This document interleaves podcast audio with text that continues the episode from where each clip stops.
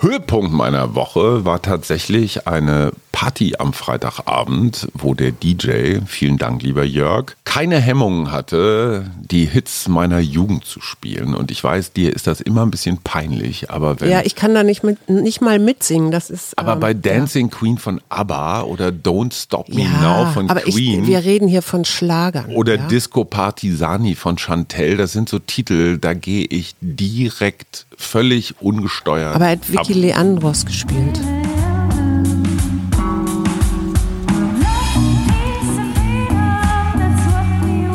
Wir, Arbeit, Leben, Liebe. der Mutmach-Podcast der Berliner Morgenpost. Hallihallo und herzlich willkommen. Wir starten in eine neue Woche und Schatz, sag mal, ähm, juckt's dich auch schon? Jucken? ja, Affenpocken. Ich meine, Ach hey, so. kennst du das nicht? Dieses, in dem Moment, wo irgendeine so Krankheit sich ausbreitet, habe ich sofort Symptome. Also auch wenn ich nicht infiziert bin. Weißt du, warum das Affenpocken heißt? Willst du mir damit was sagen? Nee, weil du, weil ein, ein Teil der Symptome sowohl so ist, dass du überall so, ähm, wie sagt Ausschlag, man, so- Ausschlag so bekommst. Quaddeln. Genau, Ja. Hautausschlag und, und Fieber. Und ich dachte auch so, hä, jetzt Affenpocken, Pocken, okay. Und dann habe ich gedacht, nö, jetzt guckst du mal, was das denn eigentlich genau ist. Und? Und ich bin da relativ vorgeschützt, weil das vor allen Dingen nach Sexualkontakten von Männern zu anderen Männern wohl äh, übertragen wird. Eine Stigmatisierungskrankheit. Ich habe auch gleich wieder an AIDS gedacht. ja. Aber es scheint so, dass Männer wohl überproportional davon betroffen sind. Und Mhm. wir haben ja jetzt, glaube ich, auch schon Fälle in Berlin. Klar. Und das überträgt sich irgendwie mit Körperflüssigkeiten und Tröpfchen. Also ich bin da ganz gelassen. Ich, ich finde, das ist äh, im Gegensatz zu der zu dem Coronavirus ist das relativ harmlos, ne? Relativ Wobei wir kennen ja dieses. Phänomen der selektiven Wahrnehmung, dass man jetzt denkt so, oh, jetzt kommt schon wieder irgendwie sowas ganz Großes. Ich würde mir so ein Land wünschen, das damit jetzt ein bisschen entspannt umgeht. Mhm. Sag, weißt du, was du machen musst, wenn ein Tornado anrückt? Ich habe nicht die geringste Ahnung und ich glaube, das ist ein richtig großes Problem in diesem Land, Mhm. weil Deutschland ist nicht tornadofest. Nee, genau. Also Dachziegel oder sowas. In, ne? in Amerika lernen die Menschen in den Himmel zu schauen. Und zwar deswegen, weil man die nicht, die, also man kann nicht direkt voraussagen, wo sie nun lang brausen und wo sich dieser Tornado bildet. Aber wenn du in, die, in den Himmel guckst, dann kannst du erkennen, dass unterhalb einer großen Wolke so kleine, dünne, nach unten reichen, so ein reichender Wolkenschlauch ist. Ja. Und das ist der Hinweis darauf, aha, da kommt ein Tornado auf mich zugebraust. Und dann sagen die Wissenschaftler, besser drinnen als draußen oder Meteorologen. Am besten im Keller, also Wenn man einen hat. oder Erdgeschoss, Oder genau. Swimmingpool. Aber jetzt kann es ja auch sein, dass du im Auto sitzt, dann musst du dich von dem wegbewegen. Also Mhm. Vom Auto? Nein, im Auto fahr, Ah, okay. wegfahren. Vom Tornado weg. Ja, und wenn du zu Fuß bist, dann ist das Beste, du liegst, legst dich flach auf den Boden mit dem Gesicht nach unten und am besten in einen Graben oder eine Mulde. Mhm, okay. Und Brücken auf alle Fälle meiden. Das ist natürlich alles nur Wetter, das hat mit dem Klimawandel überhaupt nichts Ich zu tun. habe ja mal einen erlebt, einen Tornado, ne? Auf Helgoland. Auf Helgoland, genau. Ja, aber du hast ihn, hast du irgendwas Ja. davon gemacht? Hast du dich in eine Furche gelegt oder bist in den Keller Ja, gegangen? ich hatte das große Glück, dass mein, ähm, mein Schlafzimmer, nein, mein, meine Übernachtung in einem ehemaligen Eisenbahnwagen war. Also da war ich relativ sicher und bin auch nicht umgekippt oder so. Aber ich weiß, dass es ein, eine Familie gab, die hatten so ein kleines Baby in so ein Plastiklaufstellchen gesetzt. Und das ist von, der, von dem Tornado angehoben worden Mit Baby? mit Baby und dann komm. so Richtung Nordsee äh, abgedriftet. Also Gott sei Dank ist es noch auf der Insel wieder gelandet. Aber ein paar Zelte und so haben dann. Wie das Baby geglaubt. ist in diesem Laufstall ein Stück Ja, so geflogen. ein Stück geflogen. Okay. Genau. Ja. Gott sei Dank nichts passiert. Also gehen wir mal aus davon, dass es vielleicht doch was mit Klimawandel zu tun hat. Ähm, in Mhm. Weißt du, wie der Australien, entsteht? Der Klimawandel? Nein, der Tornado. Wahrscheinlich unterschiedlich warme Luftmassen. Du hast erstmal äh, sehr schwülwarme Luftmassen und dann hast du verschiedene, aus verschiedenen äh, Richtungen Winde, Mhm. also Luft. Ja. Bewegung. Und das nennt sich, wenn das so aus verschiedenen Richtungen kommt und dann diese warmen, schwülen ähm, Massen oder, oder, oder Dann kommt diese Drehung dann kommt zustande. so eine Drehung zustande und das nennt sich Sharing. So, jetzt habe ich auch alles erzählt, was ich über Tornados. Gesamtes Tornadowissen abgeworfen. Wir kommen nach Australien, wo es auch relativ trocken ist und da gab es tatsächlich eine Klimawahl. Also ein sehr konservativer Premierminister ist abgewählt worden. Die Australier haben, was Kohleverfeuerung angeht, ein gigantisch hohes Pro-Kopf-Aufkommen an CO2 und Australien ist wahnsinnig groß und wahnsinnig Ja, und die hatten Hochwasser, aber so richtig. Ne? auch das, wahnsinnig sonnig. Also man könnte da ganz viel Modernes machen. Mhm. Und dieser alte Premier hielt aber so klassisch an Carbon. Äh, naja, im Wesentlichen Kohle fest. Kohle. Und äh, jetzt wurde da ein Linker, ein Labour-Mann, Anthony Albanese, gewählt, der ganz gezielt auf Klimathemen, Klimawandel und so weiter gegangen ist. Also es ist interessant, dass diese klassische Entscheidung, so will ich eine florierende Wirtschaft oder will ich eine gesunde Umwelt, Naja, wenn du da vom Hochwasser betroffen bist, dann ist doch ganz klar, dass du gerne möchtest, dass die Umwelt sich so verändert, dass das nicht alle paar Jahre Ja, aber trotzdem hast so. du immer diesen, immer diesen Widerspruch, so schnelles Geld und Wohlstand oder langfristiges Planen. Ja. Und so, Helmut Kohl hat immer schon gesagt, die Brieftasche wählen. Aber weißt du was, du hast mich noch gar nicht gefragt, wie meine letzte Woche war. Wie war deine letzte Woche? Toll. Okay, hätten wir Nein, das auch ich erledigt. war, ich war in Münster-Schwarzach in der Abtei, dort wo Anselm Grün auch wohnt, Mhm. der zur selben Zeit wie ich einen Kurs gegeben hat und ich habe einen Waldcoaching-Kurs gegeben. Und das ist schon besonders da in der Abtei. Also ich finde, das ist schon spirituell, das ist schon ein besonderer Ort auch. Und die Mönche kommen und fragen, wie es denn so läuft. Und das ist auch sehr, sehr nett. Und ich hatte eine ganz tolle Truppe an Teilnehmern. Und muss man sich das so wirklich klösterlich vorstellen? Also mit so ganz einfachen Zimmern und schlichtem Ja. Essen und wenig, also ja, das kein ist, Essen Wellnessbereich.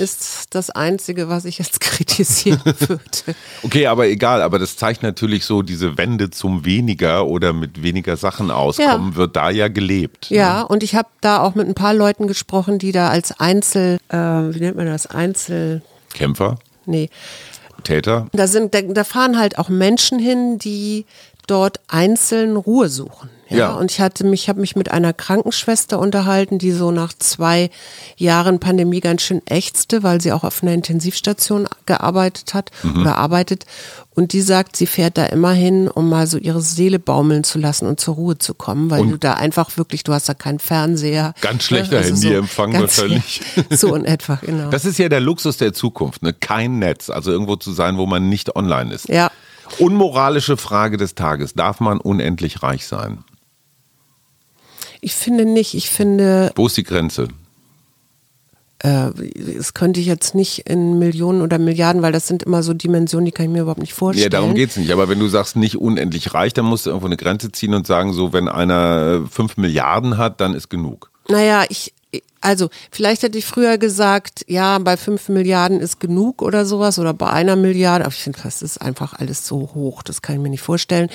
Aber ich denke, es muss dahin gehen, dass wir jetzt anfangen zu teilen, endlich.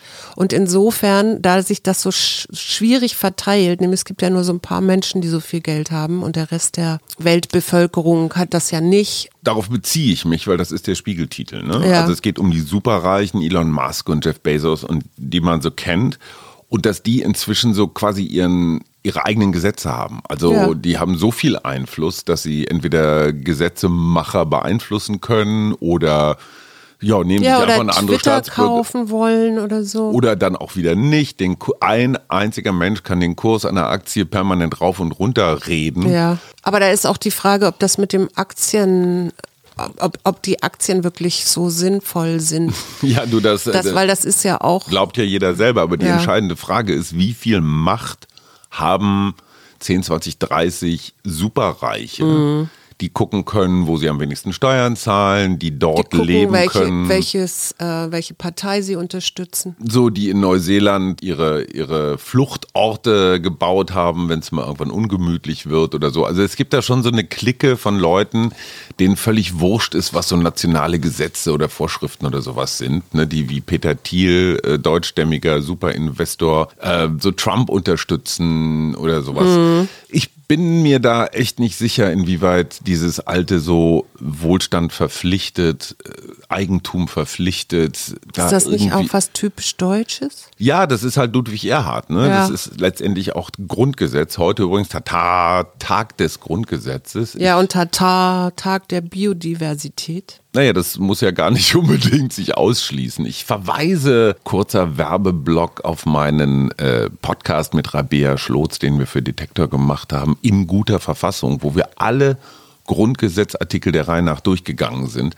Und es ist nach wie vor ein Kunstwerk. Und der, das große, große Missverständnis ist ja immer, dass man glaubt, da stehen jetzt so Regeln drin. Ne? Du darfst Krieg führen oder da, du darfst schwere Waffen liefern oder so. Und dieses Grundgesetz ist halt immer so ausgewogen. Ne? Also wenn du das machst, berücksichtige das und Sicherheit und Freiheit immer so ausbalanciert. Und das ist natürlich auch so eine Frage jetzt für die Superreichen. Ne? Also Ja. Reichtum und soziale Verantwortung ausbalancieren. Ja. Und dann sagen die Superreichen natürlich, hey, wir schaffen so viele Arbeitsplätze, wir verbinden die Welt, Mhm. wir liefern Internettechnologie an die Ukraine, aber sie entziehen sich halt der Kontrolle, die sonst jedem normalen Bürger zuteil wird. Ja, also mir schickt das Finanzamt sehr präzise Anweisungen, Ja. was ich abzudrücken habe. Ja. Und die Facebooks dieser Welt zahlen halt in Deutschland nicht so viel Steuern.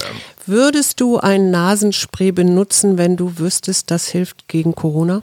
Ja, Ja, ne? Klar. Die FU hat nämlich mit Nase, einem Nasenspray und zwar einem Lebendimpfstoff experimentiert. Ich glaube, die haben das aber natürlich bisher noch nicht an Menschen ausprobiert. Nur an Affen. Aber es scheint so, dass dieses Nasenspray eine Schleimhautimmunität erzeugt Mhm. und zwar einen besseren Schutz bietet als das zweifache Impfen Mhm. mit mRNA-Impfstoffen. Höhepunkt meiner Woche war tatsächlich eine Party am Freitagabend, wo der DJ, vielen Dank lieber Jörg, keine Hemmungen hatte, die Hits meiner Jugend zu spielen. Und ich weiß, dir ist das immer ein bisschen peinlich, aber wenn... Ja, ich kann da nicht, mit, nicht mal mitsingen. Das ist. aber ähm, bei Dancing Queen von ABBA oder Don't Stop Me ja, Now von aber Queen Ich, wir reden hier von Schlagern. oder ja? Disco Partisani von Chantel, das sind so Titel, da gehe ich direkt völlig ungesteuert Aber er hat Vicky ab. Leandros gespielt. Ja, da, da, da. ich liebe das Leben. Ja. Ja, war doch schön. Du, du musst ja auch nicht mitsingen. Aber das Interessante ist, obwohl wir tatsächlich eine Generation sind, meine musikalische Sozialisierung ist eine andere. Ich habe keine Hemmungen vor ABBA. Nö, äh, aber habe ich auch gar keine Hemmungen. Die, das war ja auch ein großer, mein Vater war ja ein großer Fan davon. Aber Ja, ich bin aber- trotzdem mit Jazz und Klassik groß geworden. Sag einmal noch eine unmoralische Frage. Ich habe jetzt mehrere Interviews von so Kriegsstrategen gelesen.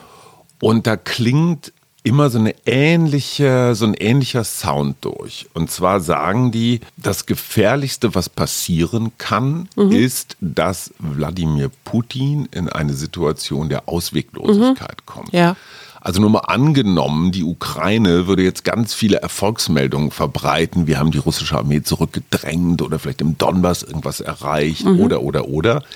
Würde bedeuten, dass Putins Glaubwürdigkeit in Moskau und damit auch seine Autorität als großer Kriegsherr gefährdet ist. Ja, und, und die, die, also der Kreml ist ja nun auch äh, nicht nur Putin, sondern auch so ein Machtapparat. Und wenn Ja. die sehen, oh, oh, oh, der Mythos vom großen Macher schwindet, dann Dann kommt verlassen die Ratten das Schiff. so, aber dann ist für Putin die Frage so, äh, wenn ich diesen Krieg nicht mehr gewinnen kann, ich werde hier womöglich in Moskau einen Kopf kürzer gemacht, dass er dann wie so ein verwundetes Tier in der Ecke sitzt und dann anfängt, total unsinnige Sachen zu machen. Unmoralische Frage, muss man Putin entgegenkommen im Sinne von ihm irgendeine Story liefern, die man als Kriegserfolg äh, interpretieren kann in Moskau, um diesen Krieg zu beenden. Weil im Moment wir diese, ich sag mal, so einen leichten Hurra-Patriotismus haben, so Ukraine go. Naja, das, das, was ich glaube ich ganz gut finde, oder ich, ich glaube nicht, dass ich es gut finde, das, was ich gut finde, ist, dass Olaf Scholz ja anscheinend wieder einen Kontakt zu mhm. ihm gesucht hat und mit ihm telefoniert hat. Und ich denke, in solchen Gesprächen geht es auch um mögliche mhm. Szenarien, die sich mit der Beendigung des Krieges oder, oder sagen wir mal mit, was brauchst du, damit du den Krieg beendest oder so, sicherlich auch beschäftigen. Ja, werden. aber dieses Entgegenkommen ist ja eigentlich ein ganz komisches Signal, ja, weil er ist ja eigentlich jetzt der Böse, aber müsste man nicht auch dem Bösen einen Schritt entgegengehen, um ihm diese Möglichkeit, weil sonst ist ein Waffenstillstand, also je, je mehr mhm. sich das verhärtet, je mehr diese Ausweglosigkeit mhm. verschärft wird, desto länger und brutaler könnte dieser Krieg werden. Ja. Und je eher es eine Story gibt, die heißt, okay, Donbass, Luhansk. Was wäre dann deine Story? Also was würdest du da, was stellst du dir da vor? Ich also stelle mir vor, dass Menschen wie du, nämlich Psychologinnen, vielleicht sogar russische, sich überlegen, was wäre noch so irgendwie als Kriegserfolg für Putin zu verkaufen. Mhm. Also was, ne, was ist in seiner Matrix, in seinem Hirn notwendig, um innenpolitisch zu überleben in mhm. Russland. Völlig wertfrei jetzt einfach mal Optionen überlegen. Ja. So, und diese Optionen dürfen nicht beinhalten, die Ukraine wird komplett russisch. Ähm, das, was Zelensky angeboten hat, eine ganze Weile der Neutralität. Mhm. Ähm, wie gesagt, was macht man mit Donbass und Luhansk? Natürlich kann man Putin nicht die gesamte Schwarzmeerküste geben. Nee. Kann man das auch der Ukraine vermitteln, dass sie, obwohl sie eigentlich erfolgreich sich verteidigen, trotzdem was abgeben Ja, und müssen? ich glaube, da fängt es an zu so, knirschen tatsächlich. Ja, aber da, da sind weil, so die Möglichkeitsfenster, wenn auch ganz kleine, in denen man weiter verhandeln mhm. muss. Also und interessanterweise, ich habe lange mit Ranga Yogeshwar telefoniert, der ja auch den einen offenen Brief unterzeichnet mhm. hat.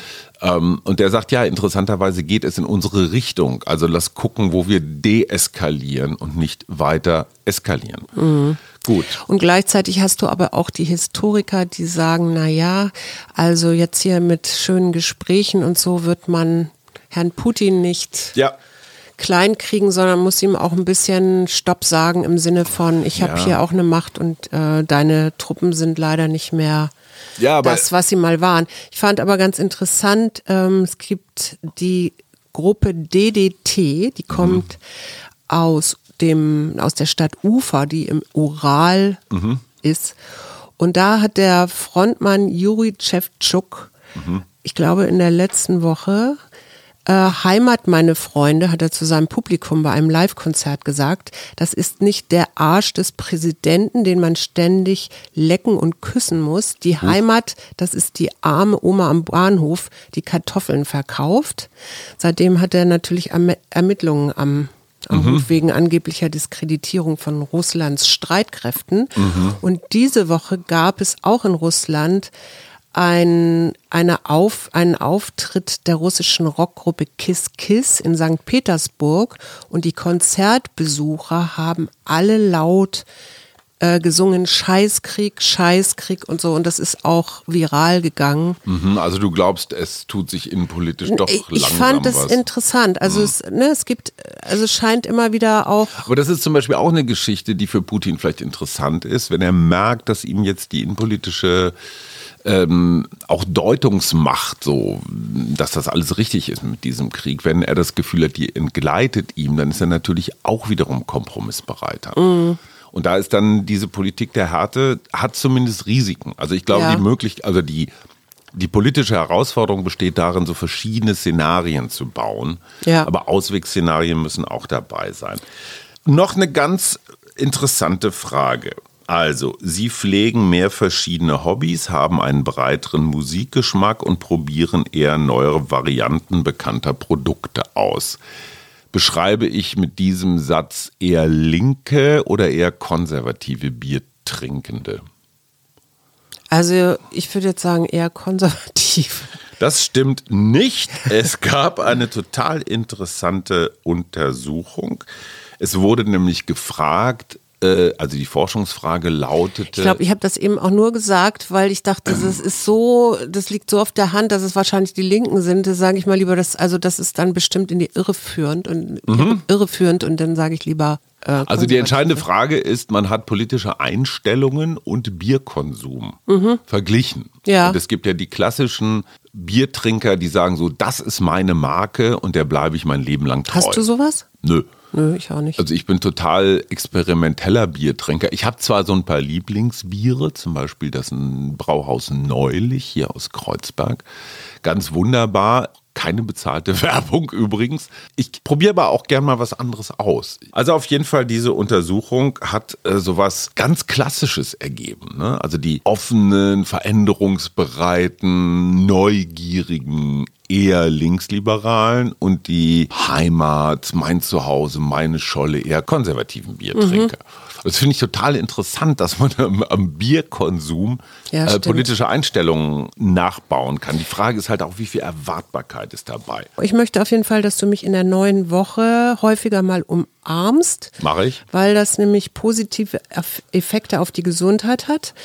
Äh, Also das, das subjektive Wohlbefinden wird, wird erhöht und es senkt den Blutdruck. Das haben auf jeden Fall, ich weiß gar nicht, waren es Psychologen, auf jeden Fall die Ruhr-Universität Bochum hat das rausgefunden. Interessanterweise wirkt das nur bei Frauen, also eine kurze Umarmung ihres Partners federt Stress ab. Mhm. Und, und, und Männer Und bei nichts. Männern jedoch irgendwie nicht. Bei Frauen, was da auch sehr hilft, das wollte ich dir auch nochmal so unterjubeln, so eine zehnminütige Massage in Kombi mit Umarmung und liebevoller Kommunikation reduziert den Stress enorm. Also wenn du mich, Also ich bin in einer dienstleistenden Rolle gefragt, um dich glücklich zu stimmen. na, Das damit ich da kennen nicht so ja so. gestresst bin und dann auch liebevoll zu dir bin. Ja, das ist prima. Ich muss mich sowieso noch bei dir bedanken. Ich will jetzt gar nicht ins Detail gehen, aber dieses Wochenende war auch insofern sehr besonders, weil es einen Moment der Heilung gegeben hat, den ich sehr, sehr bemerkenswert fand. Du hast mit einer Person connected, mit der du lange nicht connected hast. Und ihr habt einfach mal so die letzten Jahre zu den Akten gelegt. Ja. Erstmal ganz vorsichtig und sowas wie ein Neubeginn angefangen. Was daraus wird, weiß man noch nicht, aber es, ich fand es ein unglaublich positives Signal und es bestätigt mich immer wieder in meiner mit fortgeschrittenem Lebensalter sich verfestigenden Einstellung, diese alten Geschichten Ja. auszuräumen. Die man Und, äh, sich ja auch selber erzählt. so, ne? das also kommt- so das- schönes Feindbild. Genau, und das einfach ein bisschen runterzufahren. Und ich bin dir sehr, sehr dankbar dafür, weil es einfach so ein, ja, so ein Vorzeigemoment war, der mich gekräftigt hat. Danke, mein Schatz. Sehr gern. So, jetzt musst du noch irgendwas Schönes für die neue Woche sagen. Ja, wir wünschen euch eine wunderbare neue Woche. Eine Engelskarte gibt's heute nicht, ich muss erstmal neue kaufen. Oh, die hast du verschenkt auf deinem Seminar. Genau, habe ich. Arbeit, Leben, Liebe. Und wir hören uns. Mutmach-Podcast Bis bald. der Berliner Morgenpost.